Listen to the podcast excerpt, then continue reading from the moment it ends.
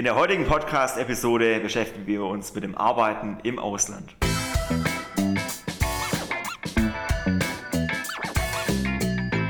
Herzlich willkommen zu Insights, dem Studien- und Ausbildungspodcast von HOMAG. Mein Name ist Silas und ich bin euer Podcast-Host.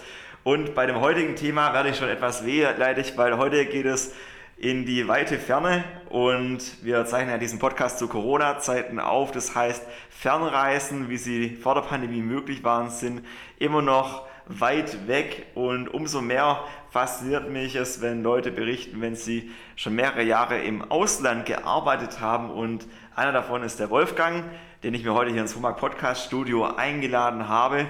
Schön Wolfgang, dass du da bist und ich würde dir einfach gerne mal 30 Sekunden geben, in denen du dich kurz vorstellen kannst. Wer bist du? Was machst du? Wie lange bist du schon bei Homag? Vielen Dank, Silas. Ja, ich freue mich für die Einladung. Mein Name ist äh, Wolfgang Kläger. Ich bin 48 Jahre alt. Ich arbeite bei der Firma Weimann, was Teil der Homag-Gruppe ist. Bin dort zuständig für diesen neu gegründeten Bereich des Mass Timber Solutions. Ich werde dort sozusagen äh, Projekte im Bereich Holzhausbau dann für die Homag-Gruppe realisieren. Sehr schön. Das heißt, ähm, du bist ja schon eine ganze Weile für Humag tätig. Wie bist du damals zu Humag gekommen? Wie war das so dein Werdegang? Gut, mein Werdegang, ich habe mal ganz klassisch, was heute vielleicht nicht mehr ganz so üblich ist, ich habe mal eine Schreinerlehre gemacht. Danach war ich in Rosenheim. Nach Rosenheim habe ich mich dann mit meiner Abschlussarbeit hier bei der Humag beworben, damals in der Projektabteilung. Dann habe ich äh, ein paar Jahre sozusagen im Innendienst Projekte abgewickelt für die Kollegen. Dann habe ich berufsbegleitend den Wirtschaftsingenieur studiert dann wurde ich dann später mal Projektleiter, habe dann sozusagen international die Projekte auch geleitet. Dann habe ich wiederum berufsbegleitend einen MBA gemacht, der mit unter anderem auch ein Teil davon war in Pittsburgh. Das heißt, ein Teil des Studiums war in Pittsburgh, USA. Daher auch ein bisschen meine, meine Affinität zu USA und auch Reisen in den USA. Sehr cool. Also, das ist ja schon eine Reise an sich. Äh, bist du denn sonst auch äh, eher der Reisetyp oder wie würdest du dich da einordnen? Ja gut, ich meine, Reisetyp äh, ist, ist eine gute Frage. Ich sage beruflich, ja, bin ich ein Reisetyp. Ich war mal viel unterwegs, wahrscheinlich nahezu 60 Prozent von meiner Tätigkeit immer irgendwo im Ausland oder im nahen und fernen Ausland unterwegs. Privat dann eher sozusagen eher das, die naheliegenderen Ziele, ja, eher dann auch die sportlicheren Reisen wie Mountainbiken, Wandern etc. pp. Also wie gesagt, äh, wenn man dann privat unterwegs ist, möchte man dann nicht immer auch noch im Flugzeug sitzen. Ja, das kann man dann schon eigentlich fast verstehen, wenn man so oft unterwegs ist. Scheint vielleicht für viele von uns, die ähm, einmal im Jahr eine größere Reise machen, zu Nicht-Corona-Zeiten, absurd, dass man irgendwann mal ähm, nicht ähm, mehr reisen möchte und nicht mehr fernreisen möchte.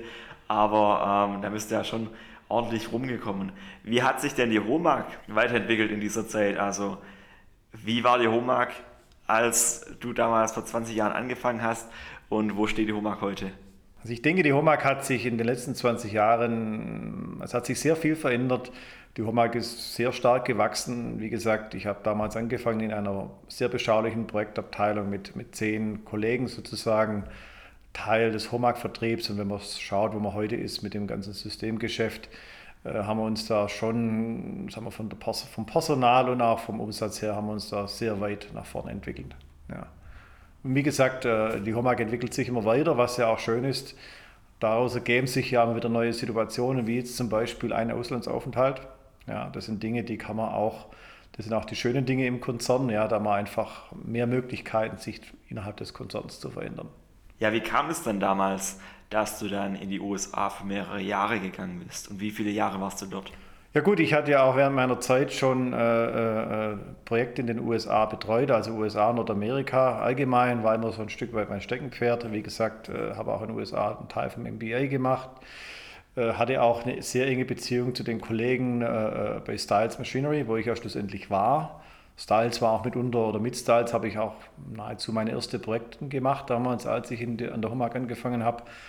Und ja, es gab immer diese, diese Beziehung mit Styles und dann kam die Geschäftsleitung auf mich zu und hat gesagt, äh, ob, das nicht, ob das nicht interessant für mich wäre, dort einen, einen, einen Hub aufzubauen für das äh, Solution Engineering und das hat mich dann, wie gesagt, hat mich sehr motiviert und habe auch gesagt, ja, das könnte ich mir gut vorstellen, auch für längere Zeit in den USA zu leben schlussendlich sind es dann dreieinhalb Jahre geworden. Ja. Und was war dabei deine größte Herausforderung? größte Herausforderung in den USA?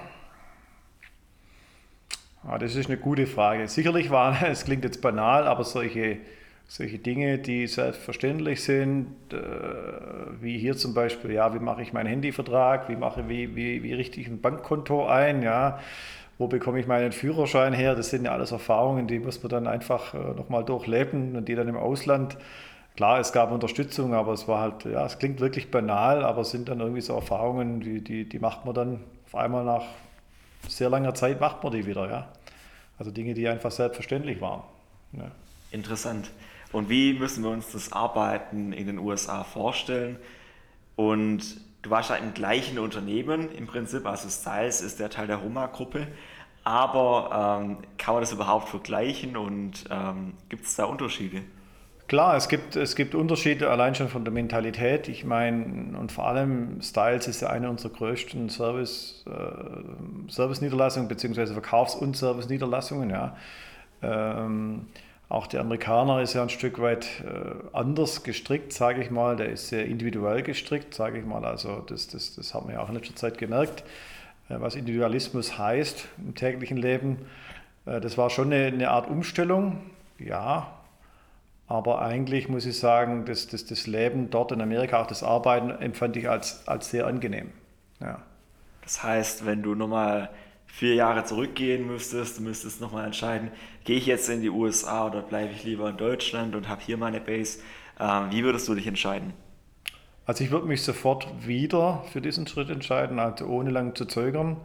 Also ich würde das sozusagen gleich morgen wieder, wieder machen. Ja.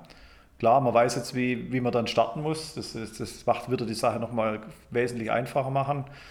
Aber nach ein paar Wochen, so ein paar Startschwierigkeiten, die hat ja jeder, egal in welches Land man geht, äh, fand ich dann das Leben schon gut. Und man kommt dann im Laufe der Zeit, kann man, kommt man auch wirklich ein Stück weit in diesen Modus, wo man das dann auch besser wahrnehmen kann. Also anfangs ist man ein bisschen angespannt, sage ich mal. Da hat man neue Kollegen, neues Umfeld, Klar, Sprache war jetzt nichts Unbekanntes, aber es ist ja doch anders, wenn man dann täglich sozusagen in so einem Land dann auch lebt und wohnt und auch in der Gesellschaft teilnimmt, was sehr wichtig ist. Also für mich, also Teilnahme an der, an der Gesellschaft ist, ist sehr wichtig, kann man sehr viel mitnehmen, kann man sehr viele Freunde gewinnen. Hab, wir haben, ich habe auch sehr viele Freunde oder wir haben noch sehr viele Freunde drüben.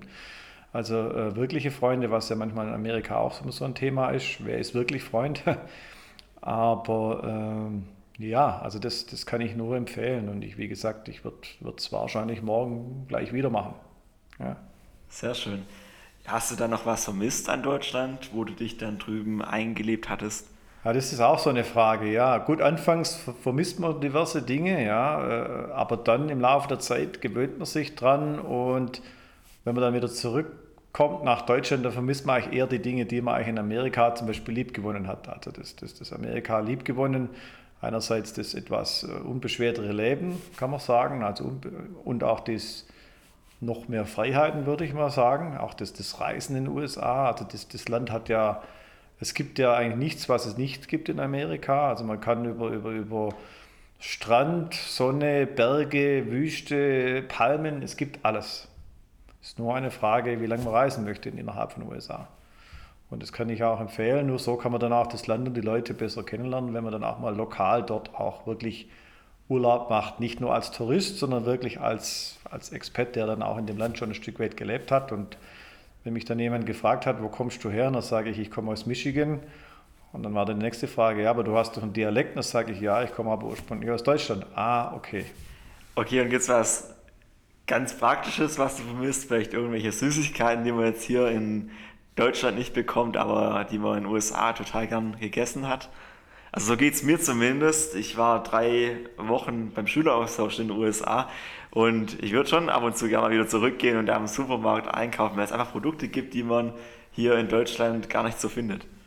Ja gut, ich meine, was mir so vielleicht als erstes in den Sinn kommt, ist wirklich so ein, so ein Donut. Ja, ich meine, es gab auch bei Styles eine Tradition. Jeder, der Geburtstag hatte, musste eine Schachtel, mindestens ein Dutzend, wenn nicht zwei Dutzend Donuts mitbringen. Und da war es doch sehr wichtig, von aus, wo man den kauft. Also die, die etwas günstigeren von Meyers, die waren etwas unerwünscht. Wurden aber auch gegessen. Also da war aber, so langsam sonst war, war das immer gut. Äh, nee, also sagen wir, einen Donut würde ich jetzt so ganz spontan vermissen. Ansonsten, klar, ich meine, äh, so ein gutes Steak, äh, das sagt man da klar nicht nein. Ja, ja. Cool. Und wie war es dann, wo du letztes Jahr zurückgekommen bist nach Deutschland? Hattest du dann so eine Art Kulturschock nach so einer langen Zeit im Ausland oder ging es eigentlich wieder ganz schnell, das Einleben? Ja gut, ich meine, die, die Situation letztes Jahr war ein Stück weit besonders, muss man sagen, ja, weil wir hatten ja in den USA schon äh, jetzt nahezu vor einem Jahr, kann man sagen, ja, heute vor einem Jahr nicht ganz, aber gingen wir sozusagen in den Lockdown in Michigan. Wir wurden dann sozusagen ins Homeoffice beordert, weil das war von, vom Staat Michigan die Vorgabe. Ich bin dann sozusagen aus dem Lockdown mehr oder weniger direkt nach Deutschland geflogen, dann wieder in den Lockdown oder wieder in dieses Thema, äh, sagen wir hier in Deutschland. Und da war na klar, das Ankommen war schon schwierig. Ja. Vor allem die, die, die zwei Wochen Quarantäne, auch das Reisen an sich, äh, wenn man vorstellt, wenn man sich vorstellt, wie umtriebig früher, sage ich mal, ein, ein, Flughafen wie in Chicago war, ja, und man sitzt dort den ganzen Tag und es ist fast keine Menschenseele dort. Man kommt in Frankfurt morgens an und es ist genauso keine Menschenseele. Das sieht aus, wie wenn der Flughafen mehr oder weniger kurz vor der Neueröffnung wäre oder kurz vor der Schließung. Also es gibt nur einen Flieger, der ankommt und die Leute strömen dann raus und dann war es das. Und dann, wie gesagt, 14 Tage Quarantäne, zu Hause im neuen Umfeld, noch ein Thema Jetlag. Also das war schon ein, ein sehr sehr komisches Gefühl, ehrlich gesagt. Und, äh, und angekommen, es gibt sicherlich Momente, äh, da denkt man, da wünscht man sich, man wäre vielleicht gerne wieder in Amerika, weil einfach äh, gerade so Sommer in Michigan, Herbst in Michigan ist immer schön. Hatte diese Great Lakes, also das, das auch der Freizeitwert ist relativ hoch. Und ja, man vermisst es dann schon manchmal ein bisschen. Es gibt so Momente, da wäre man ganz gerne dann drüben und vor allem, wenn man jetzt nicht so die Möglichkeit hatte, spontan auch wieder zu tun, ist es nochmal ein anderes Gefühl. Okay, war das dann dein letzter Auslandsaufenthalt von so einer Dauer oder kommt da noch was? Naja, mal schauen. Ich meine, wie gesagt, äh, in der HOMAG bewegt sich ja, in der HOMAG-Gruppe, Dirk-Gruppe bewegt sich ja immer relativ viel. Ja. Mal schauen, was die nächsten Stationen sind. Ich meine, ich habe jetzt äh, habe mich ja zumindest mal intern innerhalb der HOMAG vom Standort Schockflucht nach Lohnsingen verändert, also sprich hier vom, auf die Schwäbische Alb. Aber mal schauen, was dann die nächsten Stationen sein werden. Genau, auf der Schwäbischen Alb ist er bei Weinmann, also einem Tochterunternehmen von HOMAG. Kannst du mal kurz zusammenfassend erklären für unsere Zuhörer, was denn Weinmann konkret macht? Wir machen Maschinenanlagen für den Holzhausbau. Ähm, was stand heute ja, wenn man das so in den Medien verfolgt, auch Themen Nachhaltigkeit, würde ich sagen, äh, dass das sehr gut in den Bereich passt. Also auch unser Thema bei Weimann ist vor allem, wie kann ich die, die Ressource einsparen, ja, also Ressource Holz, Holzwerkstoffe, Dämmstoffe, alles was sozusagen in diesem Bereich fällt. Äh, sehr interessantes Thema. Wie kann ich auch günstigen Wohnraum schaffen? Das sind auch Bereiche, die fallen in den Weinmann-Bereich rein mit unseren Maschinenanlagen. Also für mich ein hochspannender Bereich, sehr viele interessante Kunden, auch Kunden, die, die wirklich was bewegen, die was verändern wollen. Also die wollen ja auch ein Stück weit diesen traditionellen Hausbau, wie man ihn hier, in, sage ich mal, in Zentraleuropa kennt, also mit Beton, Stein und Stahl, äh, möchten die, jetzt will ich nicht sagen revolutionieren, aber, aber nachhaltig verändern, nachhaltig auch im Sinne der Nachhaltigkeit, ja. Mittlerweile hat, denke ich mal, der Holzhausbau nahezu 25 Prozent Marktanteil, stetig steigend. Also ist ein, ein, hochspannender Bereich. Also das ist klar was ganz anderes, wenn man aus der Möbelbranche rauskommt, wo ja klassisch die Homag-Gruppe äh, zu Hause ist. Aber ich denke, der neue Trend, dass sich Homag mehr in den Bereich Massivholz, Holzhausbau betätigt, äh, finde ich, find ich sehr gut, sehr spannend und denke ich mal, das wird auch, das geht auch in die richtige Richtung für die HOMAG-Gruppe und, und auch, wie auch für Dürr. Ja. Interessant. Und wenn ihr euch jetzt näher für Weinmann interessiert, auch von der Ausbildung Weinmann interessiert, da könnt ihr auf unserer Ausbildungswebseite www.homag.com Ausbildung ganz einfach auf unseren ähm, Weinmann-Ausbildungsfilm klicken und dann erfahrt ihr auch mehr, wie es konkret bei Weinmann ausschaut und was die Azubis dort über die Ausbildung zu sagen haben. Ja, abschließend ähm, möchte ich noch auf das Thema nochmal Auslandsaufenthalt und deine konkreten Tipps eingehen, weil bei Romag haben ja sowohl die Azubis wie auch die DHler die Möglichkeit, äh, für zwei Wochen bis drei Monate ins Ausland zu gehen und hierbei übernimmt auch Homag sogar die Kosten. Da waren zum Beispiel Azubis von uns in China, in Singapur, in Kanada, Spanien und eben auch bei Styles habe ich auch Kollegen, die ähm, schon direkt bei euch vor Ort waren. Und auch sonst nimmt sich viele Schüler vor, nach der Schulzeit, nach zum Beispiel dem Abitur, ins Ausland ein Jahr zu gehen. Welche Tipps kannst du da konkret noch unseren Zuhörern mit auf den Weg geben? Gut, Tipps, ich würde sagen, einfach tun, gar nicht so lange überlegen. Egal, ob das nur zwei Wochen sind, besser sind na klar drei Monate, weil je mehr man Zeit dann vor Ort hat, je mehr kann man dann auch wirklich in das tägliche, am täglichen Läden dran teilnehmen. Und das hatte ich ja schon mal gesagt, das ist für mich wirklich wichtig. Auch die Kontakte knüpfen und, und vor allem halt auch versuchen, dass man dann auch die, die Sprache dann, klar, jetzt in China wird es ein bisschen schwierig sein mit Chinesisch, aber ich denke mal, wenn man, so die, wenn, man, wenn man auch eine gewisse Sprachenaffinität hat, einfach auch wirklich versuchen, so schnell wie möglich auch in der Landessprache mit den, mit den Landsleuten dann dort sozusagen zu kommunizieren. Vielen Dank dir.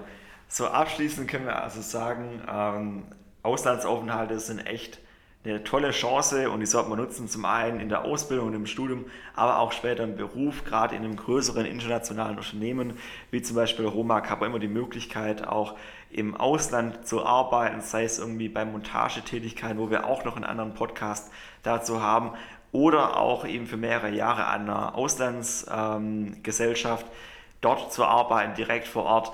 Und entsprechend solltet ihr das auf jeden Fall auch berücksichtigen, wenn es für euch interessant ist bei eurer Wahl von eurem zukünftigen Arbeitgeber, welche internationalen Perspektiven bietet mir dieses Unternehmen.